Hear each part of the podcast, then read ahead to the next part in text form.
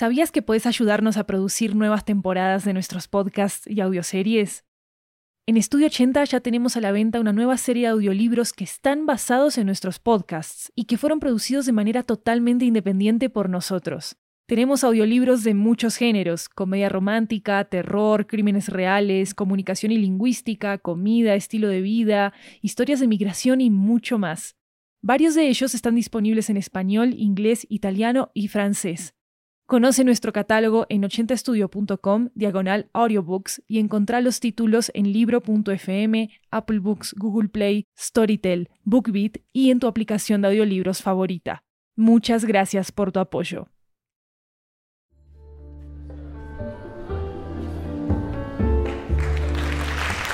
Hola, hola, hola, esto es 80 Cuentos, una antología de cuentos latinoamericanos en audio que recorre toda la región yo soy Maru Lombardo, la anfitriona de este programa, y esta historia nos llega desde Bogotá, Colombia. Es una historia de terror contada a través de varias comunicaciones radiales. Acá va El Bosque, escrito por Rodrigo Rodríguez.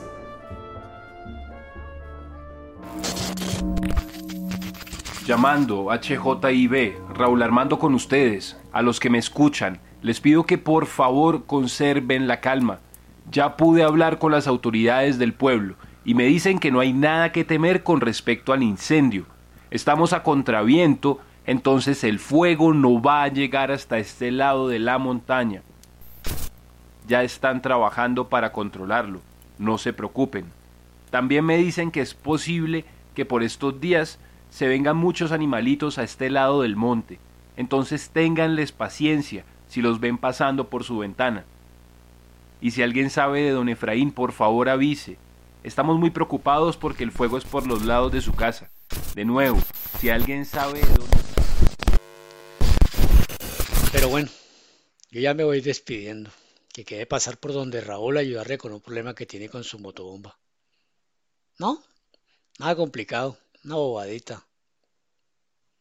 Igual no demoro, eso es cerca. Es más seguro ahora que pasó el fuego.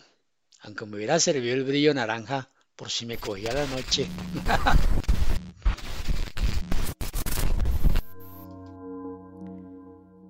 Tenemos el arroz y las libras de lentejas acá en la tienda, además de las pilas que me pidieron algunos de ustedes. Hay de las AAA, de las AA y de las dos. Me pegan una llamada cuando vayan a pasar para tener todo listo y otra cosita antes de colgar. Si alguien ha visto a Trotsky, por favor lo agarra y me lo cuida. Es que no vemos al hijo de madre hace días, ni lo vimos ladrar. Nos avisan.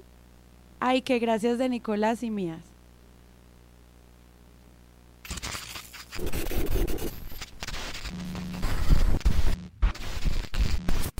Pero sí lo he sentido raro. Es que, pues, ¿se acuerda del camino que baja de mi casa donde Doña Estela? Esa trocha ya no está. Es lo que le digo, o no la encuentro, o el bosque se movió.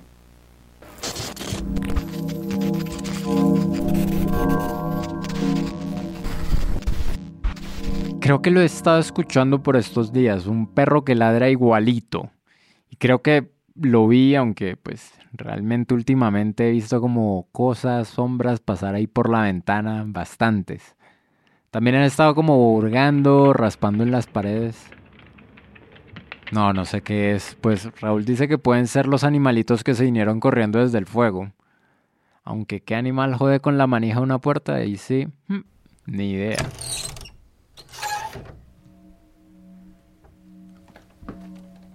Para la policía pudo haber sido un accidente. De pronto se regó la gasolina de las bombas. De pronto hubo un cortocircuito. Igual nadie encontró un cuerpo ni nada en la casa. De nuevo, si alguien sabe algo que por favor nos avise. Y otra cosita que quería preguntarles, ¿de pronto alguien ha tenido problemas moviéndose por las trochas? A veces las busco y, y no están. Y cuando están no son las mismas.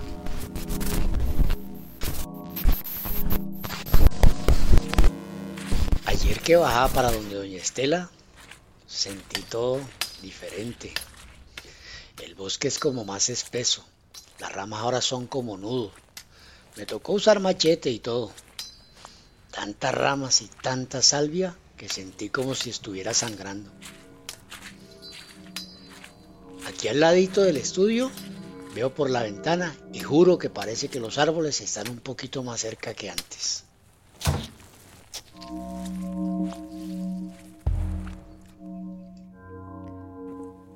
Y decía que cada vez se le dificultaba más y más por las trochas y yo no le hice caso y ahora... Si alguien ve a Nicolás, por favor avíseme, sí, debe estar muy cansado. El Gerardo está bien enfermo, ¿no? El otro día pude pasar a verlo y, se le ve cansado, demacrado, bien enfermo. Si puede ir a verlo cuando vaya me cuenta. Es que el hombre está mal. Dice que no hay que irse para el monte, que no hay que irse para el monte. Y sí, se le corrió la teja, pero es que también está desgastado. Vea, se lo juro, que cuando se mueve es como si crujiera algo, se lo juro que está así de mal. La otra noche golpearon a la puerta duro, pero duro fue duro. Fuerte, pesado, como pa, pa, pa, pa, pa, pa, pa. Y así estuvieron varios minutos. Y en esas, pues, yo sé que usted no me va a creer, Raúl, pero pero escuché la voz de don Nicolás. Lo escuché y estaba, estaba preguntando por mí. Pero pues me dio mucho miedo abrir. La verdad me dio mucho miedo. No sé por qué. Ya no me puedo mover, hermano. No me da el cuerpo. No siento los pies cuando los muevo. No siento las manos cuando las muevo.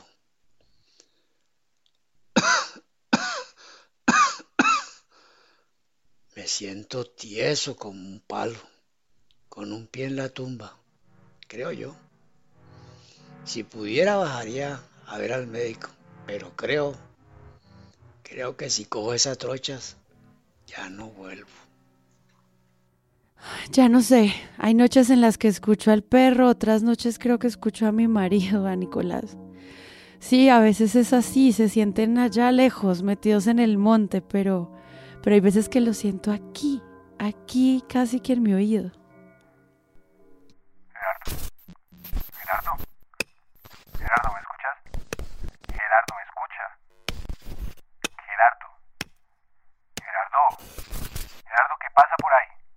Gerardo, ¿me está escuchando? Gerardo. Gerardo.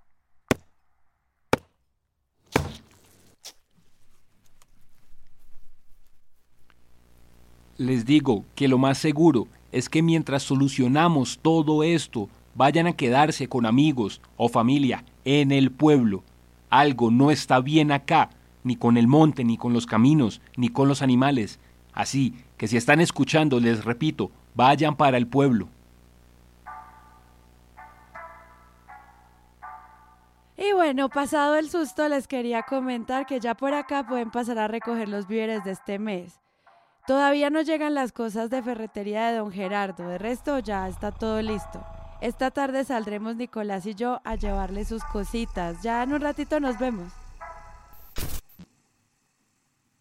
No, no, no, hermano, hermano, espere, escúcheme, escúcheme, escúcheme que le voy a decir algo. Es que yo fui a ver a Gerardo, pero es que, hijo de puta, yo, yo, yo no entiendo nada, hermano, yo no entiendo nada, usted no imagina, y no.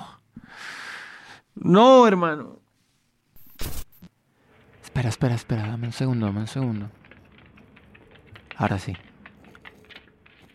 ¿Lo escuchas? ¿Escuchas eso? No me deja en paz, hermano, no me deja en paz. No le miento, estoy, estoy aterrado. Me iría si pudiera, pero... De verdad. Hay, hay algo más, hay otra cosa. No sé si lo oiga, espere, pero escuche, ponga atención.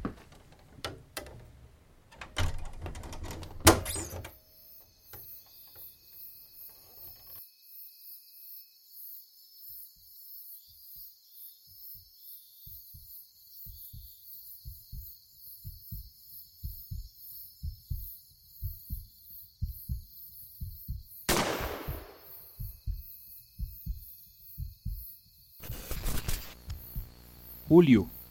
Julio. ¿Me copia? Avise. Anoche escuché un escopetazo cerca de su casa y no me dejó dormir, hermano. Por favor, está bien, dígame. ¿Necesita algo? Usted sabe que yo voy, pero... Pero usted sabe.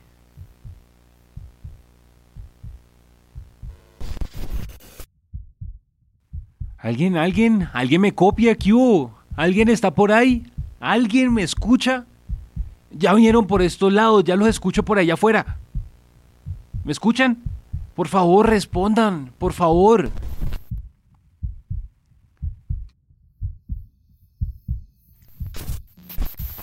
Si alguien, si alguien me está escuchando, este es Raúl Armando, HJIB. Pero no, yo, yo sé que no hay nadie escuchando. Igual, Julio, Doña Estela, si escuchan esto, por favor, bajen al pueblo, sigan intentando. Ustedes están más cerca, tienen oportunidades, pidan ayuda. Yo lo intenté tres veces, pero termino acá. El problema es el bosque, es el bosque, las ramas, el aire, los animales, todo el bosque. Yo lo escucho en la noche porque se mueve y respira, respira. Y si alguien está escuchando, sigue intentando salir de acá. Yo, yo solo puedo pelear de una manera con un bosque.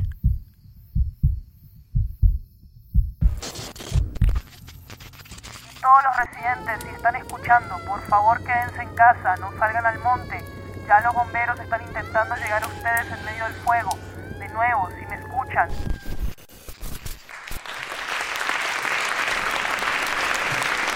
Si les gustó este episodio, déjenos una reseña en Spotify y en Apple Podcast para que podamos llegar a muchas más personas. Y también síganos en nuestras redes sociales arroba 80podcasts con ese al final. Recuerden que hay una versión en inglés de este episodio en este mismo podcast y se llama The Forest. Este episodio fue escrito por Rodrigo Rodríguez.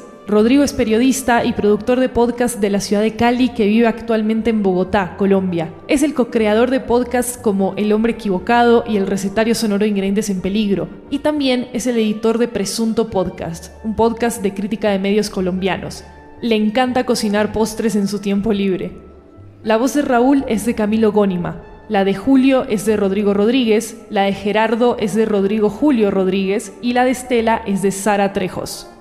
La música y el diseño sonoro de este episodio son de Jeremías Juárez. Pueden consultar transcripciones de nuestros episodios en 80estudio.com diagonal 80-cuentos. Yo soy Maru Lombardo y esto es 80 Cuentos. Nos escuchamos pronto.